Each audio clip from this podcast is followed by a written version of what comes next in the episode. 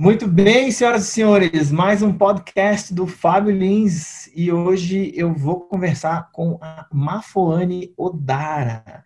A Mafoane Odara é uma colecionadora de perguntas e ela é uma administradora de conflitos e tem um trabalho incrível é, sobre como trabalhar e diminuir a violência, né? Uh, eu conheci ela num contexto muito interessante, trabalhando na Avon, que ela trabalha ainda hoje, e junto com ela, uh, ela me convidou para participar de, um, de, uma campanha lá que era para falar sobre machismo e abuso sexual é, dentro da, das empresas, das fábricas e tal. E, e essa foi uma história muito marcante na minha carreira e foi muito legal participar desse processo com ela. Ela é incrível, ela é uma mulher maravilha, sou fã dela, super heroína uma salva de palmas para Mafoane Odara. É Fábio Lins!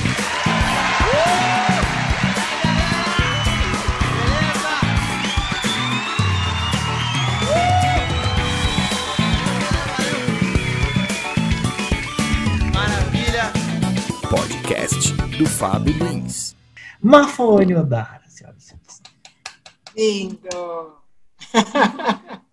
que responsabilidade! Nada, imagina. Não. É, o, o, que eu queria saber, mas assim, é muitas coisas, né? Só de conversar com você, qualquer coisa que você quiser, nós estamos juntos.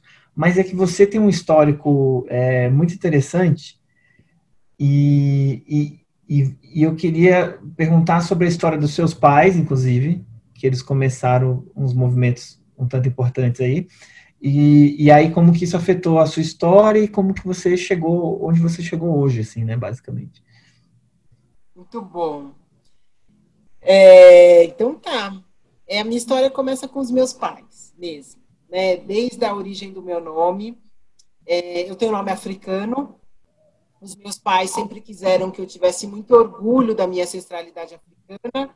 Então, decidiram colocar nomes africanos nos filhos. E Mafane é uma língua chamada Kikongo, do norte de Angola. Yodara é Yorubá, uma língua da Nigéria. É, e os meus pais, eu nasci numa geração, no, no momento do mundo, que surgiu é, uma, um movimento chamado panafricanismo. Era uma forma de resgate da ancestralidade africana.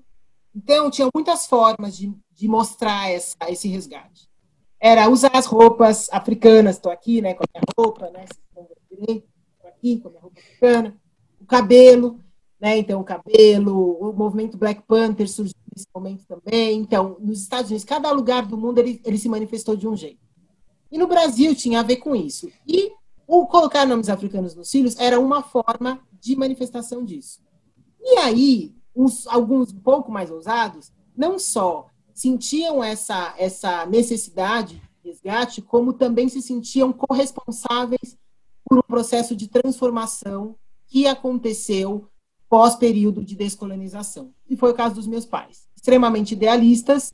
É, meu pai foi convidado para uma missão da ONU, então ele foi é, para Angola uhum. para ajudar no processo de reconstrução do país, para construir escolas na zona de conflito entre Angola e Namíbia. Então, imagina duas facções, né? E muito longe para entender isso. E você uhum instituiu uma escola, um posto de saúde no meio do fogo cruzado. Era um pouco essa o lugar do meu pai. E a minha mãe, tão idealista quanto ele, falou: por que não levar uma menina de dois anos e um bebê recém-nascido para o meio de uma guerra? Por que não? Né?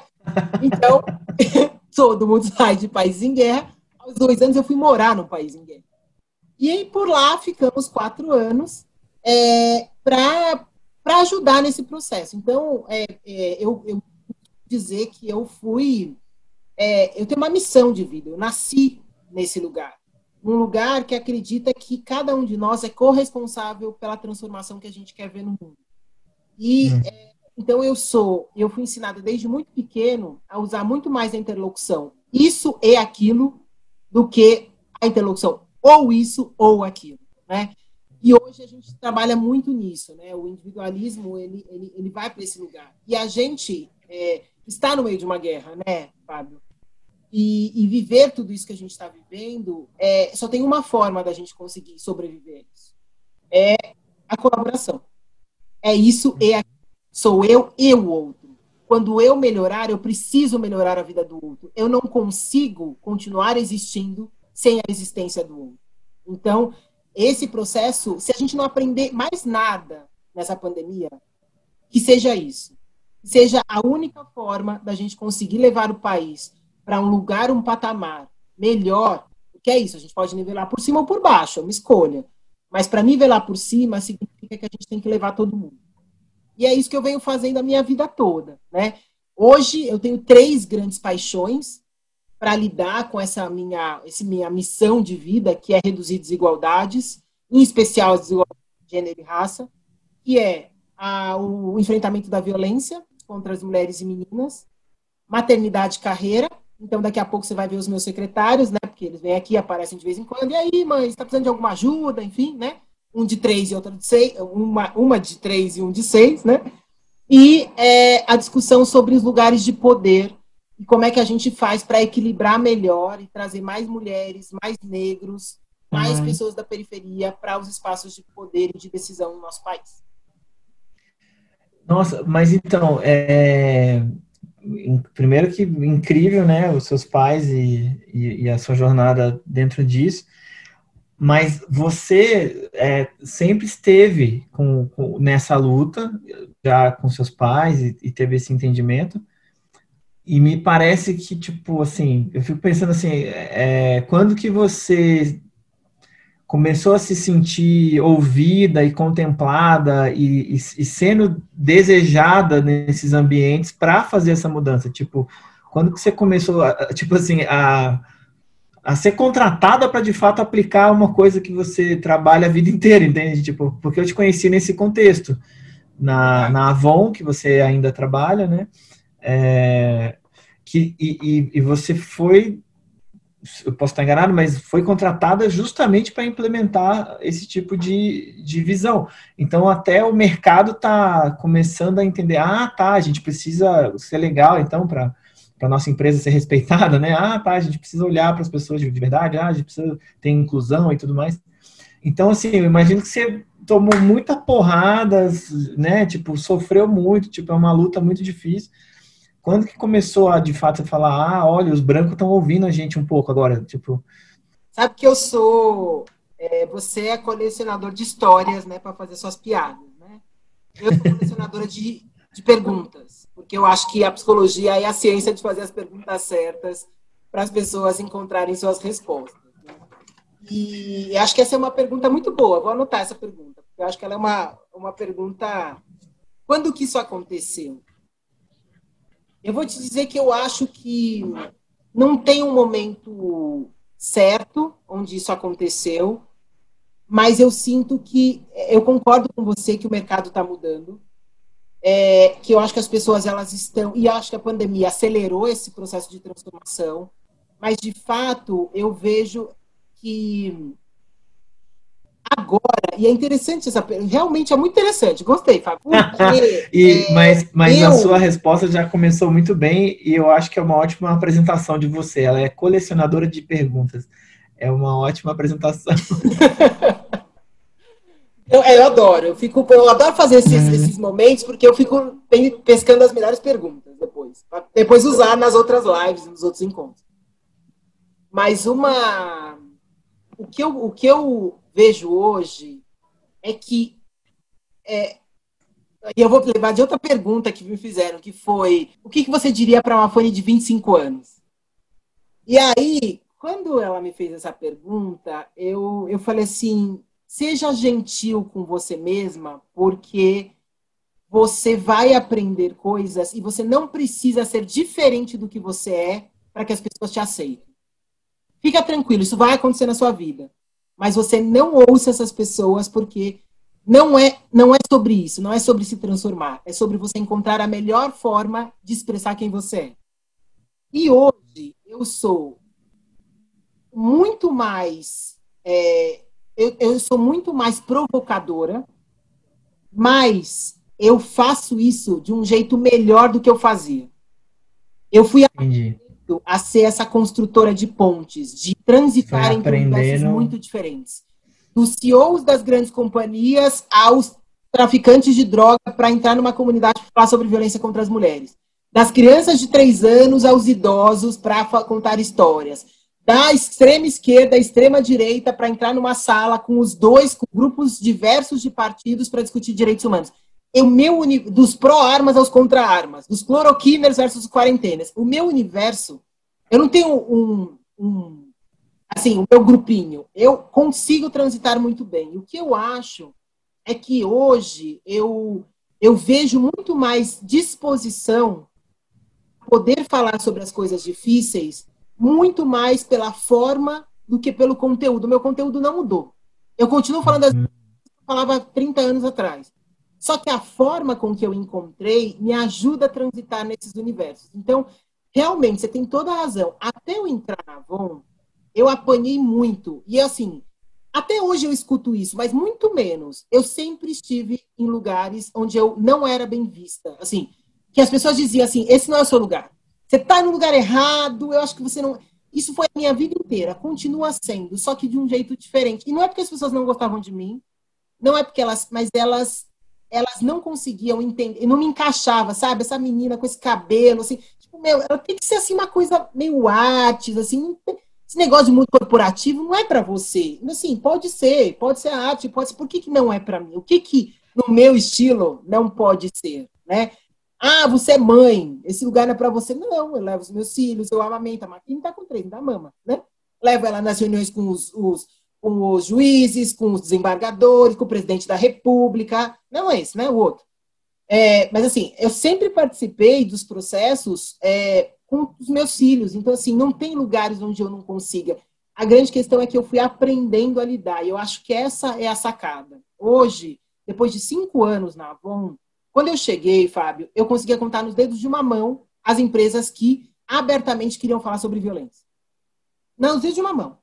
No ano passado, só, só, só para que as pessoas é... não acreditavam que ia ter empresa que queria entrar nesse negócio. Eu falei, gente, as hum. empresas querem conversar, elas só não sabem como e qual é o melhor jeito. Imagina, eu falei, você é otimista demais, vamos fazer um bolão.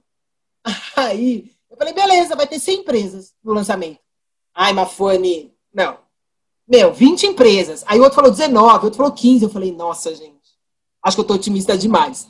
Aí tinha, aí eu falei assim, tá bom, 69. No dia do lançamento, Fábio, tinha 140 empresas. 140. Uau. Uau. E hoje a gente tem uma coalizão, um ano, acabou de fazer um ano, 120 empresas ativas, com mais de um milhão e meio de colaboradores, e falando abertamente sobre assédio sexual, assédio, violência uhum. doméstica, papel dos homens. Então eu sinto que eu mudei muito nesses cinco anos. Mudei mesmo. Mas eu também mudei muito esse universo. Eu nunca imaginei estar na capa do valor Valor Econômico, um jornal de, um jornal de economia falando sobre violência contra as mulheres.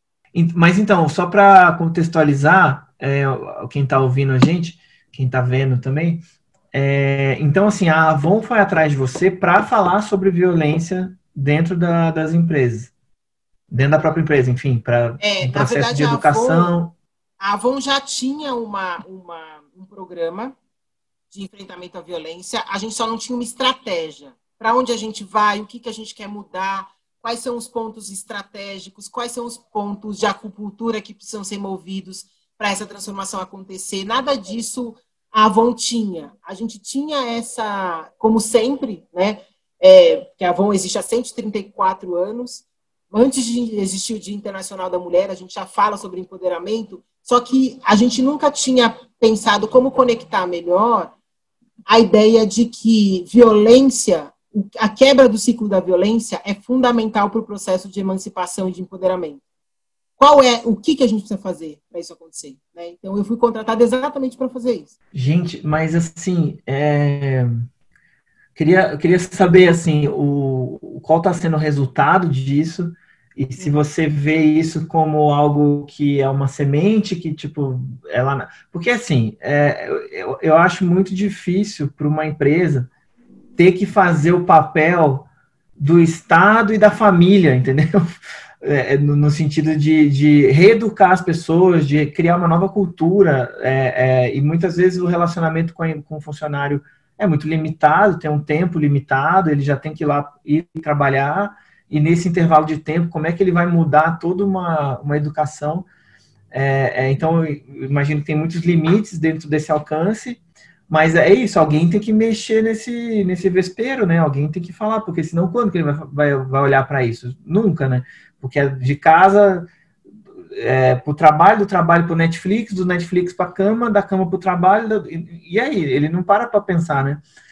Imagino eu, né? Assim, tipo, então é uma barra muito pesada. Como é que como é que vocês estão fazendo isso? Eu sei que eu fui um pequeno pequeno parte desse processo aí, é. muito pequeno, mas que para mim foi muito importante.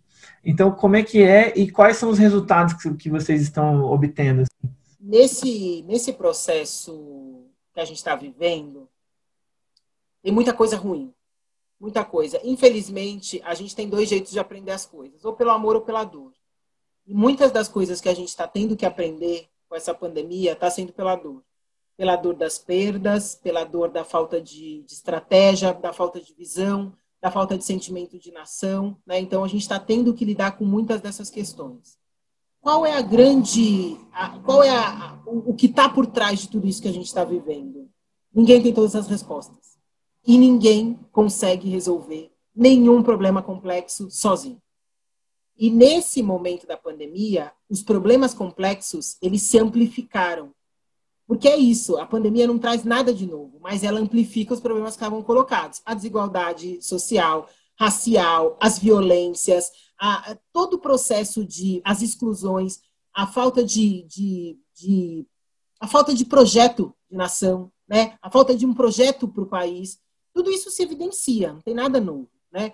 Só que é, o que, que acontece? Enquanto cada um de nós não se vir como parte do problema, a gente não será parte da solução. Então, eu concordo com você que as empresas sozinhas não vão resolver o problema, mas elas têm uma parcela muito grande de responsabilidade que até então elas não assumiam. Por quê? Porque as mulheres, os homens estão dentro das empresas. Simples assim. Assim, não é uma mulher fora que está em casa e outra que está dentro da empresa. O reflexo da violência, ele, ele é direto na empresa. Uma a cada cinco faltas no mundo do trabalho é decorrente da violência doméstica uma a cada cinco. Isso significa 15 milhões de dias perdidos, um bilhão de perda salarial só por absenteísmo. Eu não estou nem falando sobre as outras questões emocionais, depressão, todas as outras questões. Não estou falando nem sobre isso, tá? Então, se eu não olho para isso, é assim, primeiro que é uma burrice. Outra coisa, a, a Natura fez um estudo com relação às suas consultoras, né? E a gente vai, inclusive, replicar esse estudo dentro da Avon. E eles perceberam o seguinte, que as mulheres que sofrem violência, elas tendem a sonhar menos, portanto, elas projetam menos o futuro, e elas têm ganhos financeiros menores, entre 60 e 160 reais. Isso significa uma perda para a empresa e uma perda para as mulheres. Então, querendo ou não, as, as empresas estão pagando uma conta. Então, a lógica de olhar, isso é um ponto. O segundo ponto é que independente dessa. É, é, a, a, a Wonderman. Ah, é, desculpa, a Wonderman Thompson não. A, a Edelman. A Edelman, que é uma, uma agência de, de, de notícias de publicidade, enfim, jornalismo, ela fez uma, uma pesquisa e ela encontrou que as instituições privadas são é, compreendidas pelos funcionários como a instituição mais confiável. Então, além de tudo, ela tem uma responsabilidade sobre esse lugar da confiabilidade dos seus funcionários. Então, o que a empresa diz, o funcionário acredita. Então, isso é muito importante, porque também isso pode ser para o bem e para o mal. A gente sabe disso. Então, que use isso para o bem. Então, o que eu percebo, é, eu sou uma pessoa, você sabe, muito otimista, eu vejo sim uma transformação acontecendo. Eu tenho tido experiências absolutamente fantásticas com as empresas, com o CEO dizendo: nós, homens, somos o problema nós precisamos mudar esse lugar, se colocando como parte do problema, pensando como é que eles podem construir relações que sejam mais cuidadosas, fazendo discussões bastante sérias, bastante delicadas, mas de um jeito muito sensível dentro das empresas, colocando mesmo o problema lá. Então, assim, acho que a gente está perto de chegar, estamos muito longe. Mas eu entendo que as empresas elas têm um papel, porque elas é, também têm um relacionamento muito grande com os governos, Então, também tem essa responsabilidade de fazer esse push e não pode, de forma nenhuma, substituir o que é o papel do Estado, assim como o Estado também não pode substituir o que é o papel das empresas, nem o que é o papel das organizações.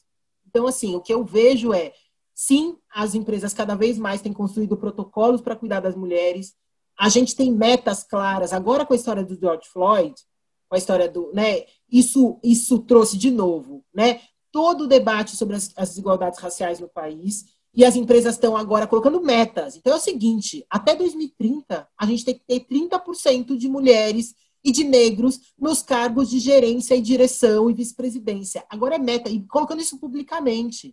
Então, agora a gente vai colocar um investimento maior, acelerar a economia do afroempreendedorismo, acelerar a economia com relação às mulheres. Enfim, então, assim, é, de novo, é pelo amor ou pela dor, né? Então, mas eu sinto que existem sim empresas fortes e que certamente a história delas vai puxar a história das outras, porque não é mais cool. Não é mais cool você não falar sobre isso. Então, nem que seja por constrangimento, Fábio, vai ser. Uau, caramba. E é muito, é muito interessante pensar nisso, né? Como, assim, resumindo bem, tipo, ser legal também vai dar mais dinheiro para a própria empresa, né? Tipo...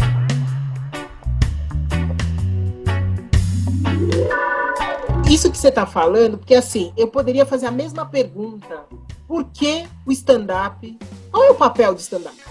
Qual é o papel que você tem nesse processo, né? E assim, foi foi um presente ter encontrado você, foi um presente a gente ter podido fazer isso, porque a linguagem, ela importa. E a linguagem da comédia, ela é muito potente. E ela é potente para o bem e ela é potente para o mal. Então, assim, a escolha de como a gente usa a nossa potência, ela, ela é a, é a chave dessa transformação. E, assim, o que você fez foi a. Porque é isso, assim, parece que é uma coisa pequena, porque essa é a grande questão. Não existe só, só monstro que nasce grande, tá? O resto tudo nasce pequeno. São essas pequenas ações que muito bem consolidadas que fazem com que as coisas a, a, aconteçam. Então, assim, você foi o começo de um como chama isso? De um labirinto de dominó. Sabe quando você coloca as peças do dominó e vai caindo? É isso. Então, assim, alguém tinha que começar e começar de um jeito que fosse um jeito que empurrasse o negócio para o negócio andar. Então, e você fez isso num ano que era um ano muito estratégico, onde a gente estava consolidando a nossa estratégia, onde a gente tinha o nosso conselho dizendo: ah, mas será? Será que a gente vai mexer nesse negócio aí? Ai, gente, eu acho que a gente está. Isso é problema de polícia. Então, assim, mesmo sendo a empresa da mulher, mesmo sendo um tema importante, mesmo, mesmo assim, a gente encontra resistências. E foi super legal, porque você entrou de um jeito que a gente não conseguiria entrar. Né? Sendo homem, sendo comediante, trazendo essa reflexão uhum. em outro lugar. Agora, eu estava conversando esses dias com o pessoal do TikTok. Gente, quem diria que o TikTok está ensinando as pessoas? Com essas piadinhas, com essas dancinhas, você aprende. Então, assim, é isso, tem lugar para tudo, tem lugar para todo mundo. Só não pode substituir uma coisa pela outra, né? Mas todo mundo tem uma responsabilidade. Você tem uma responsabilidade como comediante. Eu fico muito feliz de poder ter você nesse meio, porque é um meio que é extremamente violento. Violento porque a gente acha que está tudo certo fazer piada com qualquer coisa, com qualquer um, e não tá. A piada inteligente é aquela que faz todo mundo rir, quando ninguém. Eu acho que era o Chico Anísio, né, que falava isso, né? Que a piada ela precisa fazer todo mundo rir. Se ela não faz isso, não é, não é piada, é violência. Então, assim, é, eu acho que tem, é, tem uma, uma transformação acontecendo, inclusive dentro do seu meio. Luto por isso aí, Mar. Você vai, pelos seus caminhos, eu vou pelos meus. É isso aí. É isso aí. e a gente acabou se encontrando aí. É, só para explicar, né, para quem está ouvindo, porque essa história é uma história muito muito nossa, assim, não é, enfim, não é muito divulgada, mas eu tenho muito orgulho de, dessa, dessa história, falo muito para os meus alunos, porque para mim foi um, um, foi, foi, foi muito forte, mas isso que rolou, assim, né? Só para entender, então, é, bem, a, a Mafoane lá na Avon, junto com a equipe dela, eles estavam querendo falar assim, meu, como é que a gente fala com esses homens, né? Tipo, como é que eles vão ouvir porque se eu botar uma mulher lá para falar sobre violência contra a mulher, isso aqui, os caras já vão, já vão fechar o braço, já vão fechar o ouvido, ah, porque palestrinha das minas agora, ah, pelo amor de Deus. Então, os, né, os babaca, os machistas, os, os brutão, como é que ele vai ouvir? E aí eu achei genial a estratégia, que é tipo, não, a gente vai trazer um comediante homem branco. Aí eles vão achar que é um show de stand-up normal, mas no final das contas o show vai estar tá falando sobre essas questões, violência, machismo, feminismo, tal, tal, tal. A estratégia é maravilhosa. Aninha, estratégia maravilhosa. Eu agradecer a Ana, maravilhosa. A Ana Secato, a Ana Secato. Total. E foi muito aleatório, né? Como que a Ana chegou em mim por causa do Paulo e o Paulo nem era do stand-up, assim, foi muito, foi muito, assim, muito louco o encontro. E aí a gente organizou esses eventos e eu fui, né? Não é fábrica que chama, né? Mas como é que chama? É, As... é. é fábrica? É, são centros um de distribuição, nome. né? Centro de distribuição. Ah, então, é, o centro de distribuição, todas as fábricas, né, da Avon no, no, no Brasil todo. Hoje já deve ter mais, não sei, mas na época foram muitas. E fazendo esse show de stand-up com essa pretensão de criar uma semente ali de consciência, de reflexão, né, tal. E, e para mim foi muito forte, em particular, por quê? Porque, nesse ano, muitas dessas piadas, algumas das piadas que eu, que eu apresentei nesse show aí que a gente formatou, eu tinha escrito recente. E foi o mesmo ano do, do golpe. Foi o mesmo ano do, do, do esquema ali com a Dilma e tal. E eu tinha feito. Foi o mesmo ano? Não. Acho que foi um ano depois. Foi? Não, foi. foi um ano depois. Foi um ano depois, acho que foi um ano depois. Foi um ano depois, foi um ano depois. É, então foi no Temer, foi no Temer, no, no Vampirão. Foi. E eu tinha feito um show nesse ano que ele era todo protesto, assim, o show era todo esquerdopata, tipo, humor e vamos destruir essa porra toda, porque os caras estão pirando, e o Temer e não sei o quê, e os golpes da vida. E foi um fracasso, assim, de público, foi, ninguém foi ver, foi uma desgraça, assim, tipo, eu fiquei muito mal, assim, fiquei muito, tipo, mano, esse show, era, eu acho que é o melhor show que eu tenho, eu já tô fazendo isso há mais de 10 anos, não sei o quê, e, tipo, olha aqui, eu tô sofrendo para trazer público, tal, tal, o povo que vai, metade não gosta, que é de direita pra caramba, assim, não concorda com as coisas, e não sei o quê. Ah, o cara quer falar de, de machismo. E aí, nesse mesmo ano desse show, rolou esse convite de vocês para fazer esse trabalho da Avon, que inclusive a grana foi boa e, e eu terminei de pagar a entrada do meu apartamento, que hoje estou morando. Exatamente. Então foi bom para um monte de sentido, assim, porque aquele material que, que eu não levei público, digamos, né, pro, no teatro que eu tinha me comprometido, tinha já umas pessoas vendo, sendo obrigadas a ver, mas, e vocês contratando para eu falar as mesmas coisas que eu já queria falar antes. Só que vocês estavam, tipo assim, olha, a gente está alinhado e a gente precisa disso aí, né? Então, para mim, foi um alimento muito grande é, para meu espírito, assim, para minha carreira, e de pensar assim, olha, interessante, porque eu achei que ia dar certo fazendo aqui essa temporada nesse teatro, mas deu certo por uma outra por outro viés, assim, tem umas outras pessoas que me ouviram, de alguma maneira a gente se encontrou. E eu uso isso muito de exemplo com os alunos, assim, eu falo muito, ó, oh, galera, vocês às vezes não acontece bem do jeito que você imaginou, mas tenha fé, vai trabalhando que alguém vai ouvir, alguma hora você vai encontrar a pessoa. Às vezes não é para cá, o seu show é para lá, tem um público aqui, mas relaxa que vai, só continua trabalhando, continua trabalhando. Então foi muito forte, assim, foi muito, foi muito potente, né? E só que isso que você falou também no final é muito, é muito real, porque o, o meu, o meio do stand-up tem muito para para dialogar, viu? Porque meu Jesus amado, meu Jesus. E agora com o papo de gordofobia, meu Deus, tem, tem uns comediantes que não entendem, assim, eles não entendem, entendeu? Eles não entram na cabeça deles nem o conceito de gordofobia, assim, acha que, ah, porra, olha aí, estão acabando com a nossa profissão, porque eu não posso mais fazer piada com o gordo. Aí eu fico, puta que pariu, mano, não é isso, velho, presta atenção faz uma piada boa, entendeu? Você quer fazer piada? A piada tem que ser boa, tem que ser muito boa a piada. E olhe lá, e, e, você tem que lidar com as consequências que você vai falar. Agora, existe gordofobia sim, então, mas os caras não estão interessados, entendeu? Então, eu imagino que você encontra esses caras não interessados com frequência, ainda mais uhum. né, nos os milionários das corporações. Então, você é cobra criada, né, Mafone? Porque como é que você não é picada nesse meio aí? Não, eu acho que eu sou, mas acho que eu vou desenvolvendo os antídotos muito rápido. Eu sou. Claro, claro, o anticorpo vai desenvolver. Ah, vai. Porque, assim, eu tenho. Eu, esses dias eu até postei uma, um podcast que eu fiz, enfim, né, justo um dia depois da morte do Shade, chama Na Varanda de Wakanda. E eu estava falando exatamente sobre as questões das, das relações raciais, né? E o que eu disse é, foi que não é que eu não viva mais racismos nem violência. Eu só fui aprendendo a lidar com eles de um outro jeito e transformando isso em potência. Eu, eu sou uma pessoa muito resiliente. E eu, a resiliência é isso, é a, é a rapidez com que você volta depois de um processo que te deforma ou deforma né, a forma original e volta para o estágio original. Então, assim, eu acho que eu fui desenvolvendo isso, porque se você é um ativista, você precisa acreditar nessa utopia, desse mundo possível. Porque senão você não faz o que você faz. É, e eu acho que é isso, assim.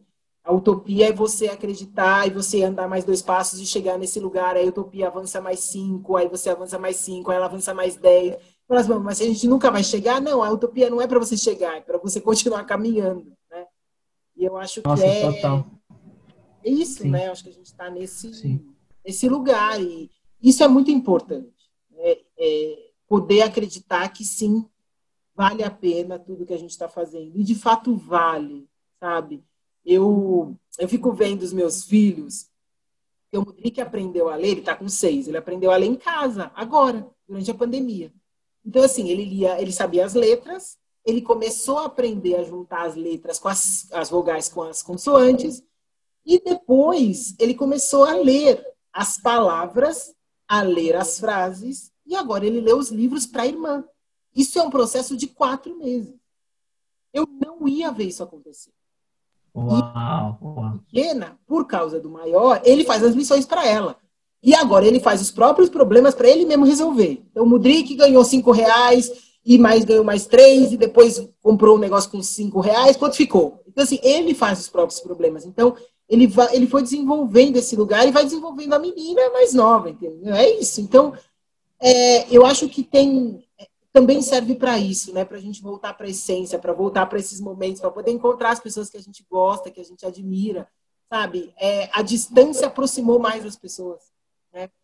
E Sim, estamos é aqui, a gente está se exato. encontrando aqui agora. É, exato, assim, eu super fã sua, te assisto no Comedy Central. Então, assim, ah. eu, eu conheço ele. E eu vejo suas piadas lá também. Eu vejo que de vez em quando você faz as piadas, você traz, assim, eu fico muito feliz, assim, porque eu acho, ah, eu acho muito legal. Sabe que eu tô muito contente porque é, é a Bruna Braga estava na banca do Roda Viva, né? Esses dias aí. Sim! Com... Então, com a Dinê, né? E para mim isso foi muito emocionante. Assim, eu fiquei muito, muito feliz, muito feliz. Chorei, fiquei assim, Jesus, amar. Falei com ela, ela ficou super feliz. Porque a Bruna Braga é, foi uma das minhas primeiras alunas.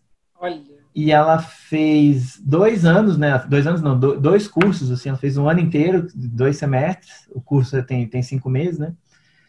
E, e ela mudou muito, assim, e a história dela é que ela, puta, ela ia se matar, assim, na real, ela tinha uma depressão muito séria, tava com, já tava planejando, assim, não, vou, vou, vou me matar, já era, tchau. E na mesma semana começou o curso de stand-up. E hoje ela, comediante, super foda, tá lá, roda viva, não sei o quê. E aí, assim, foi, foi uma coisa de, de, de, de é isso, de tipo falar, ah, não, não, Fábio, ok, relaxa, que esse é o seu trabalho mesmo, mano, vai, segue é nisso, porque demora para vir um resultado, mas, mas o que você tá fazendo é legal, continua fazendo. É isso, fazendo. É isso. perfeito. Entendeu? Essas histórias nossa. vêm para marcar, porque realmente, tem dia que você fala assim, nossa, vou desistir, chega. Aí acontece alguma coisa você recebe mais uma mensagem que você fala, nossa, não, tá certo. Beleza, entendi, já entendi, ok. seja quem for, as deusas, Deus, quem for, tá mandando uma mensagem. Beleza, já entendi. E é sério. Não é, não é. Eu tô lembrando de uma, de uma cena do último show que a gente fez, que foi aqui em São Paulo, na, na, na sequência de shows lá na, na Avon. E, aqui, e aí me, me, me vem essa cena na cabeça que você com certeza lembra também.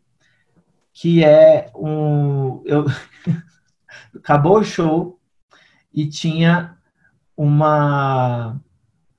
Eu não sei se foi nessa ordem exatamente, mas a sequência que eu lembro foi assim: um cara foi falar com você e ele falou uma coisa assim do tipo: Ah, eu sei que vocês estão tentando fazer aqui, viu? Mas eu não vou cair nessa, não. Porque a Bíblia diz que a mulher é serviçal ao homem, tal, tal, tal, tal. E ele foi falar isso depois do meu show de stand-up, que era sobre né, feminismo, machismo, tal, tal. Então quer dizer que ele ouviu, assim, fazia sentido o que estava sendo dito ali, deu, deu, o recado ficou claro. E ele, é, não, porque vocês não vão me enganar, era, uma, era um discurso muito estranho. E na sequência dele veio, se eu não me engano, uma mulher trans que, que trabalhava na Avon, ou, ou não sei se era, uma, se era isso, que veio e falou, nossa, olha que legal essa ação aqui, eu me senti muito contemplada, tal, tal, tal. E se eu não me engano, a Avon é uma das primeiras empresas que, que permitiu ela usar o banheiro feminino, é, é, e ela ficou super feliz, emocionada. Então foi muito claro ali para mim, assim, falei, cara, como é difícil esse trabalho, velho, porque olha só, o mesmo show, os mesmos funcionários, e aí uma pessoa com uma referência cultural completamente diferente vem falando que a Bíblia diz que a mulher é serviçal, velho. E atrás dele tem uma mulher trans. É, então, assim, a gente vive um mundo muito. Parece que o Brasil é uma mistura de, de Idade Média com, com 2020, assim? É, é muito difícil. Nossa, total, Fábio. Não, e tinha um terceiro, que era um cara que tava sorrindo. E aí, e vendo eu, o cara colocando dedo na minha cara e dizendo não sei o que, e ele rindo. Aí o cara saiu, eu ouvi, né? Porque afinal de contas eu precisava, ele precisava dizer, né? Ele estava se sentindo muito violentado ele precisava dizer aquilo. Aí esse cara veio falar comigo. Aí ele falou que é, ele era o segundo casal homossexual que tinha se casado, né, há não sei quanto tempo. Ele falou assim: obrigada por tudo que vocês fizeram. Porque, é, assim, para mim foi muito importante me sentir nesse lugar.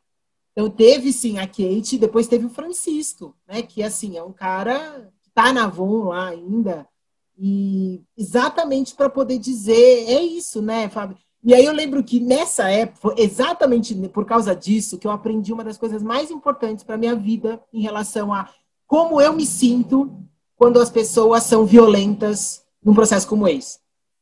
O coordenador de comunicação da época, é, ele falou, Mafone, se prepara, que era o cara de comunicação interna. Ele falou, porque eu falei assim, e aí, como é que vai ser a repercussão? Não sei o que. Ele falou assim, Mafone, se prepara para os 2% de carne de pescoço. É isso que você vai ter.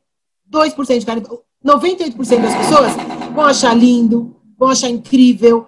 2%. É isso. Isso é o que geralmente acontece. Tem os 2% que, assim, não é a maioria. Não é a maioria. A maioria quer, a maioria está disposta, talvez não saiba exatamente como fazer, mas está disponível para ouvir. Tem 2% que não tem o que fazer. Não tem o que fazer, Fábio. E aí, sabe o que você faz com elas? Nada. Ignora. E aí você não fica mal, porque não é com você, não é sobre você. Nossa, sim. É, é não, tem, não tem salvação, não tem escuta, fica batendo. É o, é o rezo que seja a porcentagem aí do, dos bolsominions, né? Que pelo amor de Deus. Então, porque, exato, é porque nem todo bolsominion tá nesse nível de radicalismo. Então, assim, isso é sim. importante. Porque, assim, o fato de ser, que também é outra questão, né? A gente coloca todas as pessoas que votaram no Bolsonaro no mesmo lugar e elas não estão. E aí elas são tratadas do mesmo jeito, e aí elas ficam mal porque a gente trata todo mundo do mesmo jeito quando todo mundo não está. Tem radical? Tem. Mas é, é 5%. O resto das pessoas realmente tem um nível de visão que é diferente do nosso. Ok, mas assim, sim, não são pessoas sim. desumanas, não são pessoas que, que, que, querem o mal, não são, não são. Agora, esses 5% são, é isso aí mesmo. E eles fazem barulho. Então, parece que é muita gente. É, então. Mas, mas eu, quando eu falo Bolsominion, para mim é esse radical, não é, não é quem votou no Bolsonaro, você entende? Tipo, Votou eram várias, várias questões. Quando eu falo bolsominion, é específico esse minion mesmo, que não pensa, que tipo, que vai na, na boiada e tal.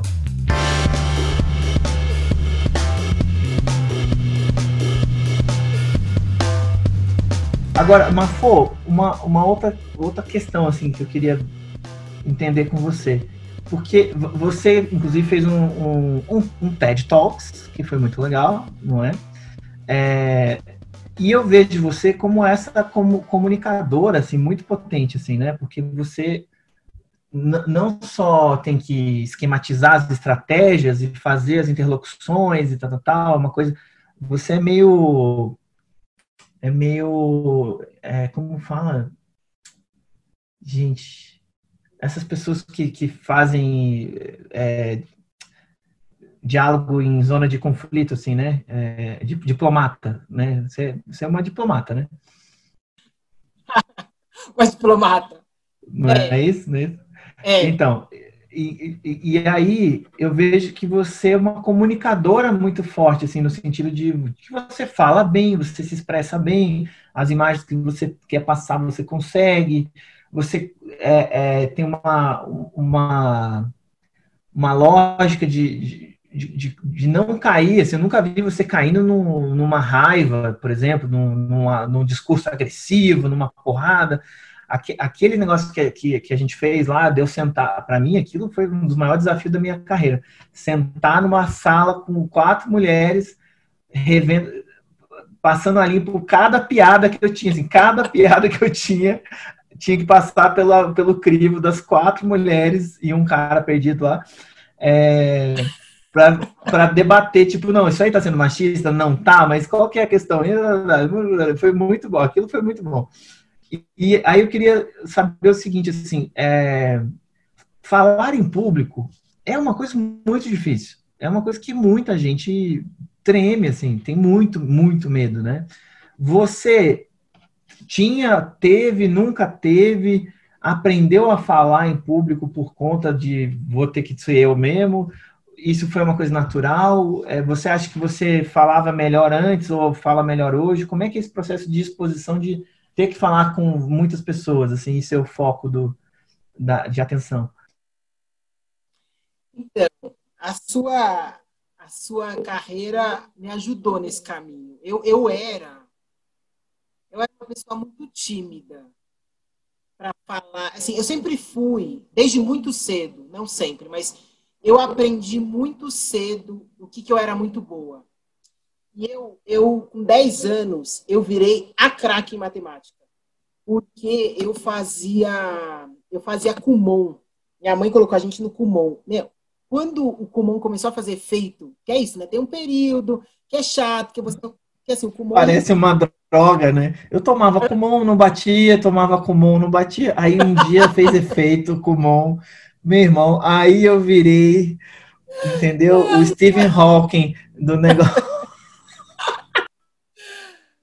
mas foi, porque assim, é, o Kumon é uma método de repetição e perfeição. Então, você precisa tirar 10. E você tem que tirar 10 num determinado período. Então, você vai aprendendo isso. E é raciocínio lógico. Quando isso, quando eu comecei a ficar boa nesse negócio e comecei a passar os meus amigos na escola, eu comecei, eu descobri que quem, meu, quem sabe matemática na escola, cara, tá feito. Entendeu? Porque é, é a pessoa. Todo mundo vai querer ficar do perto, vai querer colar. E aí, meu, aí eu comecei a ser a terrorista. Que agora que você quer, então eu não vou deixar você colar de mim. Aí eu comecei a entender que eu era uma boa. E assim, eu aprendi muito cedo que eu falo bem, que eu provoco. Então, assim, aí eu entendi que ser líder também era bom. Então eu virei líder de tudo, tudo. Campeonato de bolinha de gude, festa junina, é tudo. Líder de sala, tudo. Tudo que você imaginar. E aí, eu, eu, então assim, eu comecei a ser uma liderança muito cedo. E aí, essa, essa questão de você ter uma exposição pública muito cedo, eu fui de grêmio, de movimento estudantil, eu fui desenvolvendo isso muito rápido, né? Mas eu, eu considero que eu fiquei boa nisso quando eu comecei a ter, a conseguir, é, é, a, a conseguir identificar os diferentes públicos. Então, quando eu entrei no CERT, que foi a primeira organização que eu me formei, assim, politicamente, depois da faculdade, de trabalho mesmo, eu fui ensinada por uma das melhores oradoras que eu acho hoje, que é uma minha mentora. É, inclusive, a gente nasceu no mesmo dia, então ela é ótima, né? uma Helena ótima. É, nem eu. Como ela óbvio. chama? Hã? É Bel. Bel Santos. Bel Santos Maia, minha mentora. E até hoje a gente é amiga, enfim, ela tem 10 anos a mais que eu, então ela foi me treinando nessa arte, porque ela realmente é muito boa. E aí eu fui desenvolvendo as minhas próprias técnicas de fazer isso, porque a gente também é muito diferente. Porque ela é, ela, enfim, ela tem uma vozeirão maravilhosa, ela é toda calma. Eu não, eu sou, meu. Assim, ela é uma leonina que gosta de aparecer, mas ela aparece de um jeito diferente do meu. Então, assim, a gente. E aí eu fui desenvolvendo isso, encontrando. Então, eu acho que. E é verdade o que você falou, né? A história de falar em público, ela, ela tá na mesma. no mesmo tipo de temor das pessoas de morrer. É muito engraçado isso, né? Assim, e eu. Uhum. Eu se tem 10 mil pessoas, 2 mil pessoas, não interessa. Para mim, eu gosto disso. Dá um friozinho na barriga, mas é um friozinho bom. Assim, eu, eu não tenho esse receio, né? É, Para mim, acho que a, a minha maior é, é, a minha maior dificuldade é escrever. Eu, eu escrevo bem, mas eu demoro muito para escrever. Não é, não é um negócio que sai. Assim, não sai. Eu demoro, eu preciso de um tempo. Né? Quando eu fui escrever o meu mestrado, assim, ficou super legal. Eu, eu, porque é isso, eu também preciso ser perfeito, tem que ser, eu não consigo simplesmente escrever. Hum, olha aí, exatamente. É, engraçado que você comentou isso, porque é exatamente o que eu falo para os alunos, né? Que é o grande, a grande dificuldade de escrever é querer já acertar na primeira. É, é, é tipo, ficar. Aí você fica bolando na sua cabeça três dias e não coloca no papel, não coloca no papel, porque tem medo de errar no papel, né? Não é quer isso. que no papel quer que saia pronto. E não é assim que funciona, né? É, é muito louco esse, esse bloqueio, né? É. Saquei. E até hoje, agora eu sou colunista, então assim, é, é sempre um processo.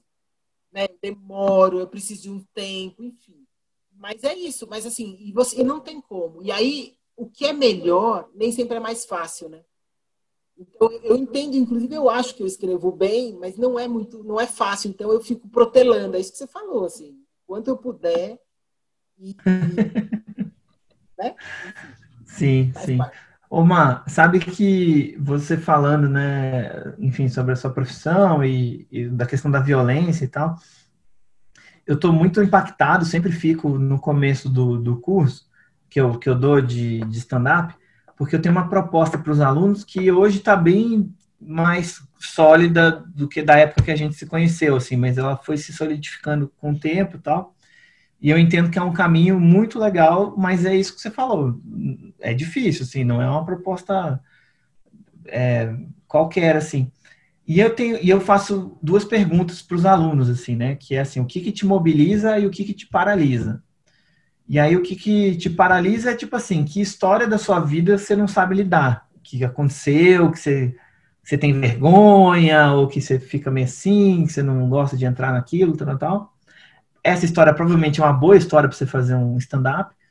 E o que, que te mobiliza, que é tipo, e aí, o que, que você vê fazer no mundo, né? Qual que é o seu protesto, o que, que te dá tesão, o que faz você ir para frente tal, que também um ótimo motivo aí para você fazer um stand-up. E, Má, é muito assustador, muito, e você sabe desses dados bem melhor do que eu. Os dados que eu sei eu estudo um pouco, leio um pouco, mas assim, é muito forte nessa relação dessas turmas, assim, né? O número de pessoas que sofreram abuso sexual é um absurdo, assim. Às vezes eu tenho turmas que, tipo, todas as mulheres e metade dos caras, entendeu, passou por isso é, é bizarro, assim, é bizarro o quanto que é. Então, assim, tem muito, muito, muito, é, é, um número, é assustador, é assustador. Tipo, numa turma minha de 20 alunos, entendeu? Encontrar 11 casos. Você fala, não, não é possível, a média é muito alta. Para 20 pessoas de lugares diferentes e mais da metade sofreu abuso sexual, é, é sério, tipo. E a outra questão que eu vejo que é muito forte é o abandono paterno, né? É tipo assim, nossa senhora, aí é é muito aluno também que vem com essa história, não, que meu pai não sei quem é, meu pai é um filho da puta, foi embora, ou minha mãe também, que me deixou, não sei o que.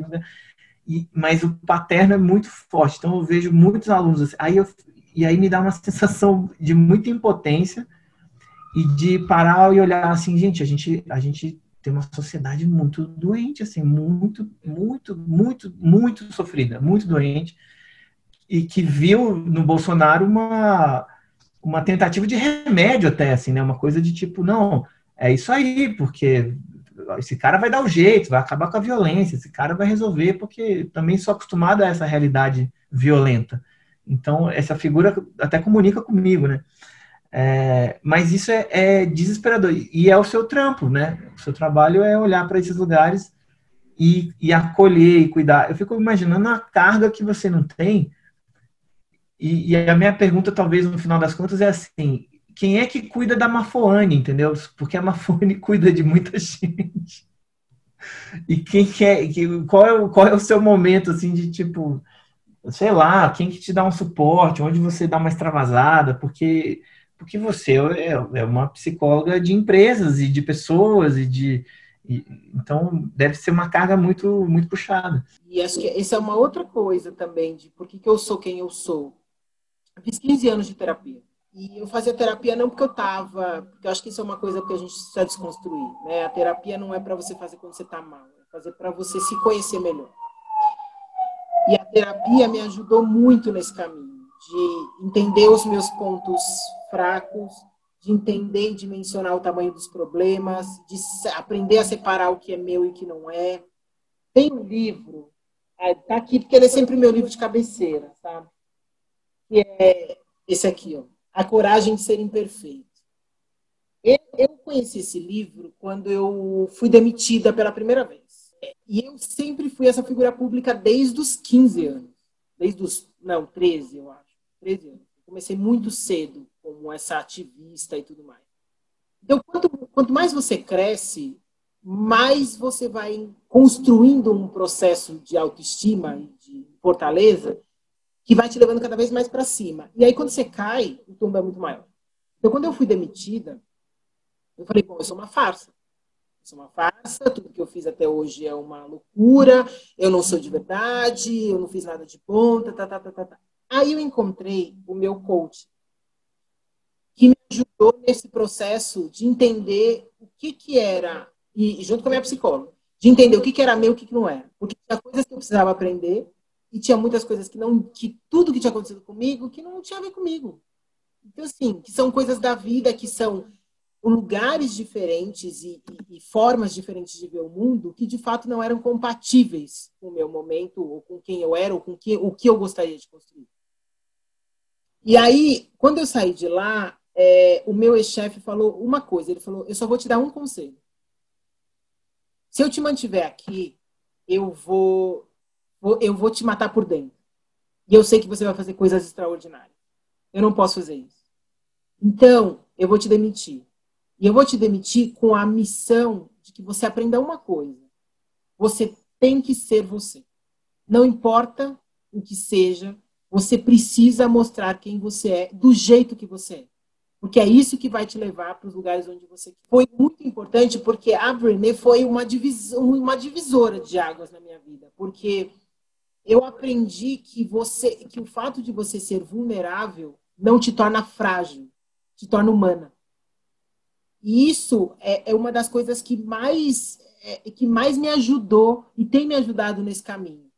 Eu sou muito mais tolerante aos meus erros hoje do que eu era antes, porque eu sempre fui muito perfeccionista, porque quando você é negra e mulher, você precisa ser 110%, só que tem um probleminha nessa conta, só dá para ser 100. Não dá para ser 110. Então você nunca é suficiente.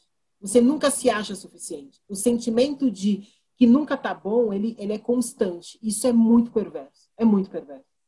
E eu aprendi a me livrar das minhas culpas. Então, assim, quem cuida de mim hoje, eu tenho uma família que é muito parceira, muito parceira.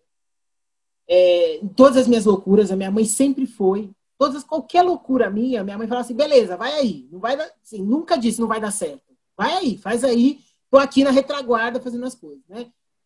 é, eu tenho um parceiro, meu marido, que é parceiro mesmo, não é tipo o cara que me ajuda ou o cara que, né? Então assim, é parceiro mesmo de pensar. Agora é você que tem que decolar, então eu seguro a onda aqui de pensar os projetos que são seus projetos, não são os projetos dos dois. Então assim, essa coisa da individualidade é muito respeitada. E eu tenho, é, é, eu tenho realmente uma, uma, eu tenho, não sei se é sorte, viu, Fábio? Eu não sei o que não sei o nome, porque meu marido fala, né, que sorte é competência com oportunidade, né? Quando você tem essa oportunidade, chega na hora que você está. Então, acho que isso é sorte. É, mas eu tenho, talvez assim, eu, eu, eu construa, independente de onde eu estou, eu crio um espaço para fazer as transformações que eu acredito. Não é que os espaços estão prontos, mas quando eu estou lá, eu falo assim, beleza, eu tenho uma missão no mundo, não interessa onde. Então, assim, Aconteceu isso na Avon. Quando eu cheguei na Avon, era com... meu trabalho era completamente diferente do que ele é hoje. Olha, você vai ficar dentro do escritório. Olha, não vai ter muita coisa para aparecer. Olha, você tem que administrar aqui os projetos internamente. Hoje é, é o oposto disso. É o oposto disso. Então, assim, eu sinto que também tem essa possibilidade de transformação. E eu assumo isso. Então, o que eu acho que quem. É um conjunto de coisas. Eu tenho mentores muito legais perto de eu procuro essas pessoas para dizer aquilo que eu não sou boa, para me aconselhar, para saber se eu estou no caminho certo. Eu aprendo muito rápido com os meus erros, eu sou bem caxias, assim, eu não erro normalmente nas mesmas coisas, então eu fico muito atenta aos meus erros para, assim, o que, que eu posso aprender para não fazer de novo? Beleza, já fiz. Não, vamos lá, próximo. O que, que não posso fazer, né? Eu tenho uma família, e de fato eu tenho uma rede de apoio que é muito legal, meu marido, meus filhos são muito incríveis, enfim, né? E eu tenho, de fato, um propósito eu acho que isso me ajuda a ter clareza, né? Então, assim, essa questão que você falou, é, se tem um tema difícil para mim na violência, é estupro de vulnerável. Estupro para mim é muito difícil, mas estupro de vulnerável é, é, é, assim, é um negócio que me tira do eixo. Eu fico mal, eu não consigo dormir, eu, eu realmente, assim, é um negócio que vem de, sei lá, assim, é, sei lá, se é ancestral, eu não sei o que, que é, mas é um negócio que é a única forma que eu penso a hipótese assim, de, de pena de morte. Entendeu? Assim, eu sou uma pessoa uhum. mas assim, estupro de vulnerável. Imaginar um bebê que você vai lá e tem que costurar esse bebê de dois anos de idade, uma menina de nove anos grávida, assim, é um negócio que me tira do eixo. E eu, é, eu fico pensando por que, que essas coisas acontecem. E aí e, e aí, realmente, Fábio, a gente está falando de meio milhão de estupros por ano. 93% de subnotificação. Então, é, é isso, eu conecto isso com a minha missão, né? E eu vou tentando garantir, e aí meu marido fala assim, tá na hora de você sair, vamos fazer outra coisa, vamos pensar outras coisas, né? Então, assim, esse, esse momento com os meus filhos tem sido legal para poder fazer isso, sabe? Então, assim, eu tô com vontade de voltar para o escritório? Zero. Zero. Zero. Eu tô amando esse momento, eu estou muito mais perto das coisas, fazendo as coisas do tempo, do meu jeito, enfim, né? E eu acho que tem uma outra coisa que é que eu acho que é, que é, que é importante que você falou, que é esse lugar dos homens né, nessa discussão, né? Porque eu acho que a gente precisa transformar isso, né? Então acho que tem é, é, tem uma, um, uma, uma forma de funcionamento que você falou, né? A sociedade está doente. A gente está mesmo, porque os homens também estão. Né? Existe um modelo de masculinidade hegemônica colocada que é extremamente perversa. Perversa porque te exige um tipo de homem que você não vai conseguir ser, como se a única forma de existência pudesse ser essa, né? Então, uma das coisas que eu mais me preocupo com meu filho e que eu com meu marido também é de dividir o trabalho para que as pessoas, para que ele entenda que não existe trabalho de homem, trabalho de mulher. Então todos os trabalhos são feitos por todo mundo e de que ele possa falar sobre os sentimentos. Então às vezes eu fico aqui né, trabalhando e eu fico escutando eles conversando. Aí ele começa a chorar e a minha irmã, a minha, irmã, a minha filha fala assim: "O que você está sentindo?" Fala, é importante que você fale, entende? Sensacional. Porque ela Sensacional. me escuta falando isso para ele. E conta, por que, que você está chorando? Pode chorar. E conta, o que, que você está sentindo? E aí ele vai trazendo os sentimentos dele. Então, e aí ela já aprendeu assim, mamãe, isso que você me disse me deixou muito chateada, muito triste. Eu falo, jura? Por que, que você está? Que sensacional. Comunicação não violenta. É isso, é isso. Sensacional, Má. Muito obrigado, Mafone Odara. Ai, meu Deus, que delícia! Queria estar aí para te dar um abraço. Aham, de máscara. É...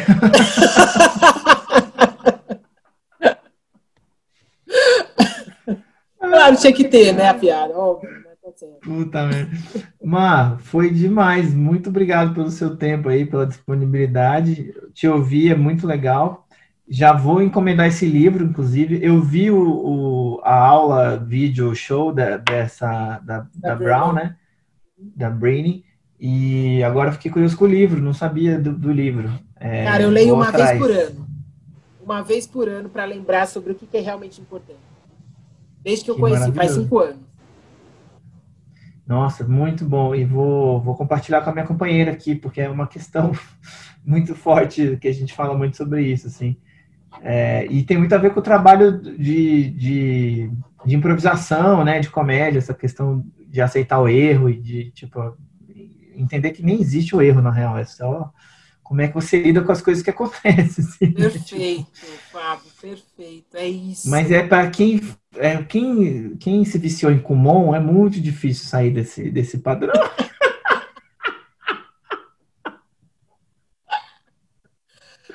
Quem trabalhou para tirar 10, tirar 10 em tudo ali, porra, é, é um negócio. Mas, mas tem gente que consegue, igual a Mafônia, então sensacional. A, a, a esperança, a esperança. Você, você é incrível, Mar. Sou, eu sou seu fã demais. Obrigado, viu? É isso. Agora eu acho que eu vou regravar uma, uma outra abertura em função do que a gente conversou, porque agora eu sei sobre o que a gente falou, né? Afinal de contas. E aí, e, e, quando eu postar, eu te mando. Se tiver alguma coisa que você achar que não tá legal, ah, Fábio, aquela parte lá, tira, só me falar. A gente não, edita, tem tá nada. Tá Confio em você. É, né? Foi, foi de boa, né? Então tá bom. Massa. Massa. Obrigado, mano. Obrigadão, viu? Valeu mesmo. Obrigada a você, querido. Tamo junto, viu?